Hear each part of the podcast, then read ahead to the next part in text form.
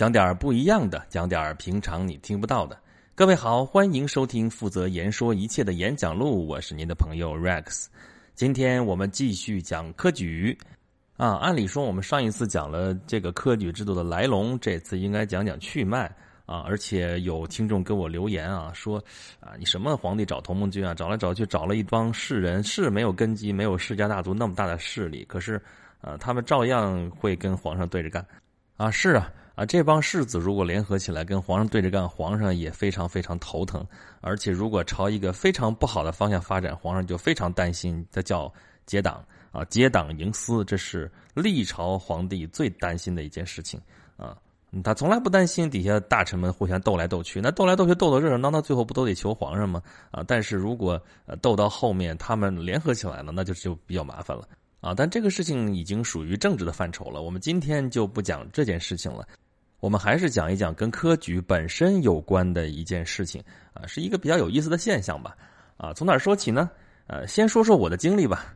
我是很早到北京来上学，然后上学的时候小年轻嘛，又不是小年轻的问题呢，就就是一少年是吧？少年时代，十七岁到北京，嗯，我的兴趣爱好可能跟一般的人可能真不太一样。嗯，然后我就到了北京嘛，历史文化名城嘛，我就满北京城的叽里旮旯的地方，我就去找找什么呢？找那些我印象当中呃有有意思，但是可能就藏在那些胡同里边，藏在那个小巷子里面的一些一些地方啊。比如说有一天，我就到了一个鼎鼎大名的人待过的地方，但是一般人就北京人都不一定知道他在哪儿。什么地方呢？文天祥祠，有人知道在哪儿吗？百度地图出来不算啊，就在东城府学胡同里头有这么一个地儿啊，对面好像就是文物局，我记得就是文天祥祠。我记得当时门票多少钱来着？五毛钱吧，啊，就一一块钱，然后学生票五毛，哎呦，真是便宜。进去一看，嘛也木有啊，也不是嘛，就是地方也不大，里边嘛，你无非就是有个文天祥的塑像，然后他的诗，然后楹联。啊，就是对联嘛，那个挂在柱子上，挂在门两边的，他的像两边的一些，呃，别人给他写的，还有一些纪念他的文章，就也就这样了，跟你在中国其他地方纪念其他的名人的那一套东西没什么大的区别，啊，我要不说的话，我估计，呃，能听到我这节目的很多人都不知道有这么个地方。那么这个文天祥祠为什么会在这儿呢？啊，因为他被关在这儿。啊，他被关在旁边这个什么北兵马司啊，这是我原来看戏的地方呃。当年可就是北兵马司嘛，听这名字就知道。然后呢，后来他英勇就义在柴市口啊，那时候不是在菜市口，是在柴市口，反正就方圆附近这么一块地儿。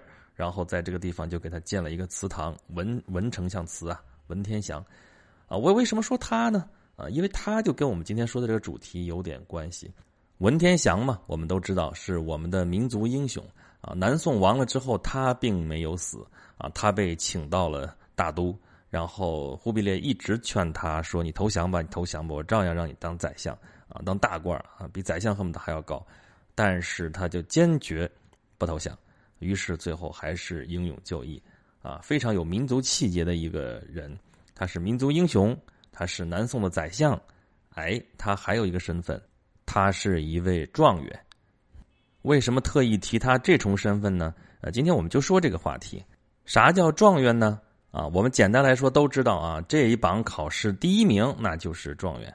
自打中国有科举这事儿，从隋唐开始到呃一九零四年啊，零五年是废除科举，最后一届是一九零四年，中间一共考了大概有七百多榜啊，一共产生了是五百多个状元啊，再加上其他一些零七八碎的吧。这些就是说一些王朝比较短命，然后有一些就就开科考了几几科也算上，然后加武状元也算上，最后我们有有史可考的大概文武状元全加上大概有七百七十七个人，啊，挺这数挺挺顺溜啊，七百多号人，但是这七百多号人里边，你能叫得上来的人有几个呢？啊，文天祥就是一个，但是我不提，多数人可能也不见得知道，啊，那还有谁呢？想想啊，想想啊，哎，翁同龢是晚清皇帝的老师吗？啊，他是状元，但是也没那么老有名了，对不对？还能有谁呢？呃，往早了说吧，王维是啊，就那大诗人王维啊，他确实是状元啊，还有谁呢？写字写特好的有柳体，我们现在写的柳体字，柳公权他是啊，还有谁呢？啊，武状元郭子仪，啊，这是鼎鼎大名了啊，他好歹算是武状元，也是状元嘛，对不对？他也是啊，那那咋你还听说过谁啊？我说几个还算有点名气的，毕沅你听过没？毕沅就是后来续《资治通鉴》，我们知道是。司马光主持编的，但是司马光他是北宋的人，对不对？他的《资治通鉴》只写到了五代，那后面这些谁来编呢？啊，有一个清朝的状元领头叫毕沅，他领头编了续《资治通鉴》啊，这也算是挺大一件事儿吧。但是他后来的结局也不是特别好。那还有谁呢？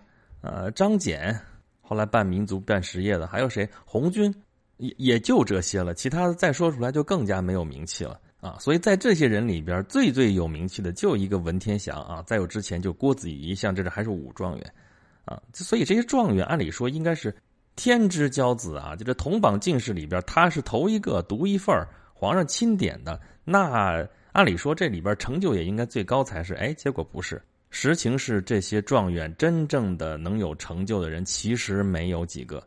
啊，就那个时代吧，就刚刚说少年时代的我，不只是在北京里边走着小胡同找这些小地方去去看啊，所谓的有点像探幽的那种意思啊，还去一些稍微大点的地方，稍微有名气的地方，比如说啊孔庙啊，北京的孔庙应该是全天下所有读书人当中最高的一个圣地了啊。当然你要说曲阜那是另外一回事啊，曲阜的孔庙那是圣人的家乡，那就没法比。但是从整个因为儒学已经变成官学了嘛，那么官方立的最高等级的这个这个孔庙，那就是在北京啊。北京的孔庙加旁边的国子监，国子监就是当年的国立大学呀，啊，他们在一起是整个教育机构里的顶点。然后孔庙里边有一大景点，就是进士提名碑。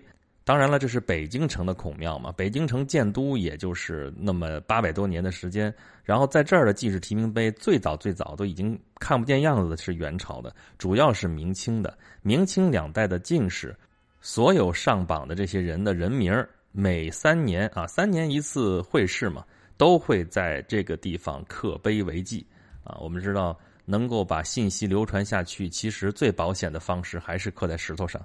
啊，所以经过了几百年之后，我们仍然能够从这些碑上看到那些名字，啊，这些上面都会写上人名，后边会有籍贯，啊，会写上他们的名次，啊，我当时的一大爱好就是撅着屁股在那个碑旁边看，啊，看这个名字，这个碑上有没有自己熟悉的名字，有没有自己能够认识啊，里边会有故事的一些名字。啊，当时就注意到一个现象，就是我们知道历朝历代这些很多有名的人都是官员，而官员的仕进的道路就这一条，就是科考，啊，当然也有别的路子是补充，但是那就不是正途了嘛。正途就是科考，但科考上来这些人中的进士名次都不是很高啊。特别有名的人，尤其是就像前边那种，我们知道第一甲第一名、第二名、第三名分别叫做状元、榜眼和探花，就这三个应该是。佼佼者的佼佼者，但是他们真正出名的、真正后边出类拔萃的人，其实没有几个。啊，刚才说的文天祥和郭子仪都是明清之前的。那么明清时代的这些状元，呃，那就出名的真的没有几个。啊，我们老家那边其实有这么一个状元，当年是清朝入关之后开的第一科的，啊，第一榜就中了状元。啊，他姓傅，啊，傅以渐。啊，我们家那边后来，因为他这个家族后来就有一个地名叫傅坟啊，傅坟其实就是他们家祖坟在这儿，然后他们家的子子孙孙都在这儿啊。后来还出了一个，我们现在来说近代史、现代史上面一个比较大的一个人物，是还当过北大校长，谁呀？傅斯年啊，呃，是五四的主将之一，他们家祖上就是清朝的第一个状元，就是这个傅以渐，他当时是顺治朝的一个非常重要的一个大臣，也是名臣。但是顺治朝十八年，你能记得住来的人名有谁呢？那个时候的风云人物是谁呀？是多尔衮，是孝庄皇太后。那好吧，咱不说这皇族的，就说臣子，那还有谁呀？吴三桂，对吧？洪承畴、钱谦益，这是叛臣啊！不说他们，他们要被钉在那个传说中的历史的耻辱柱上的。那还有谁呀？啊，孙可望、李定国啊，郑成功。这些人跟科考有半毛钱的关系吗？那我刚才说那位傅大人啊，我是那儿的人，我都很少听到有这个名字。我要不去查，我要不是对这方面感兴趣，这个人不会出现在我的视野当中。那还有很多风云人物后来的，比如说啊，像罗贯中、像蒲松龄、像李时珍、像徐霞客啊，这些人根本就没有功名。也正因为他们没有功名，断了这个仕进的这个路，所以他们才会整些啊，写写小说啊，啊，当个大夫啊，啊，当个旅行家呀，才会有这些成就。啊，再有比如说我们鼎鼎大名，文章说起来就是唐宋八大家，唐宋八大家八个人里边，没有一个是状元。那是不是这些状元还不够优秀呢？那还不够优秀，那要要怎么样才能算优秀呢？啊，评判的标准倒也不是完全没有啊，就还在这个科考的这个体系当中，还有一个词儿叫连中三元，什么意思呢？就是说我们典型的这个这个科举制度啊啊，分那么几个阶段啊，乡试、会试、殿试，这最主要的啊。之前童子试咱就不说了，这个乡试的第一名叫解元啊，唐伯虎就是解元，唐伯虎唐解元，对吧？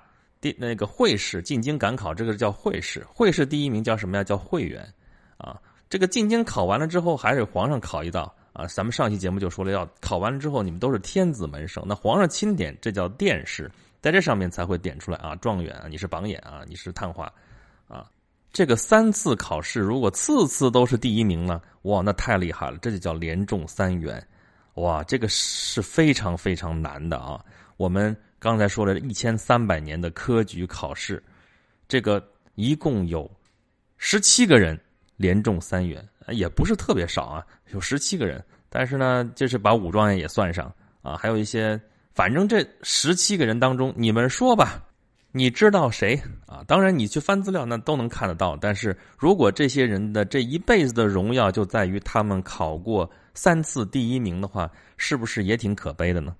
这就是我很早之前悟到的一个道理。就高考之前压力非常非常大的时候，我就特我就经常会想说，考什么考啊？你考中了能怎么样呢？我因为我就知道这些事情，就说你你这真正成才的人当中，有多少个是状元呢？状元真正成为特别特别牛、特别特别能够影响历史进程的这个人的几率，也并没有比普通人高到哪儿去啊。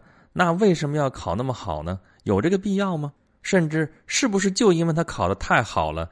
就是应付考试这件事情，他们太在行了，反而影响他对其他事情的了解呢。我经过思考之后得出来的结论是，太有可能了。所以，虽然在压力非常非常大的时候，我们不得不去做这些事情，不得不去啊学习考试的技巧，但是一定不要忘了我们要干什么。我们不是仅仅为了考这个学、考这个试，何况现在其实没有那么大的必要，没有那么大的压力让我们去干这件事情。你不像之前啊，成百上千年之前啊，中国人能够进入仕途的唯一的道路就是考试。那你没有办法，你考完试之后，你如果真的能考上，你整个鸡犬升天啊，对不对？整个家族都跟着你沾光，叫光耀门楣嘛，对不对？我刚才说的那个进士提名碑，你去看，三年之内考中的那些人，也只有那一个碑面上那两三百号人，那这全国也是几千万上亿人当中，每三年就选那么。几百号人，你说说这个几率有多少？啊，到早年高考的时候，其实已经没有那么急迫，但是仍然是能改变人的命运，怎么怎么样？现在仍然有这个功能，但是毕竟我们的选择已经多元化了，为什么非在这一棵树上吊死呢？对不对？而且高考，我们也在说高考状元如何如何，这充其量就只是一个比喻。我们上期节目已经说过，高考跟科举差老远呢。那么高考的状元，所谓第一名，那跟之前的状元也差老远呢。我们现在每个省考的卷都不一样啊，就算试卷一样，但是你每个省的评分标准可能也不一样。那这样的话，每个省都有高考状元，因为他没法跟别人比啊。你跟我跟你比，我比你强，那考我们考的试题就不一样，对吧？我我比你强，但我们考的题一样，但是分儿那评分标准就不一样。那我怎么跟你比？所以每个省都有所谓的高考状元如何如何，而且。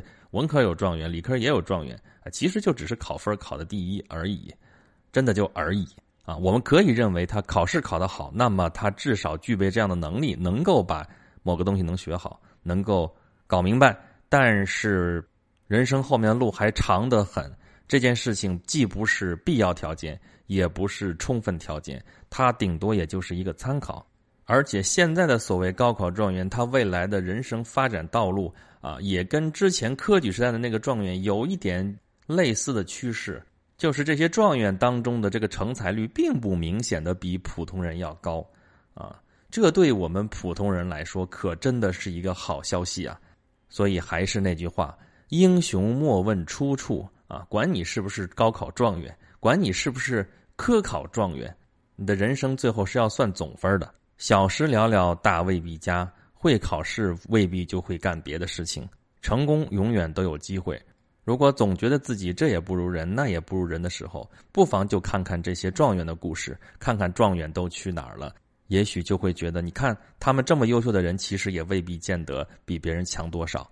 好吧，我们演讲录也不是状元，我们也有机会，还要靠大家多多支持。啊，如果您对 Rex 讲的这些东西还比较感兴趣的话呢，欢迎您在收听到这些节目的平台上面给我留言，我基本上都能看得到。更多互动，欢迎关注我的公众账号“轩辕十四工作室”，大家可以在上面尽情的向我吐槽。好，再次感谢大家的支持，求扩散，谢谢大家，我们下期再见。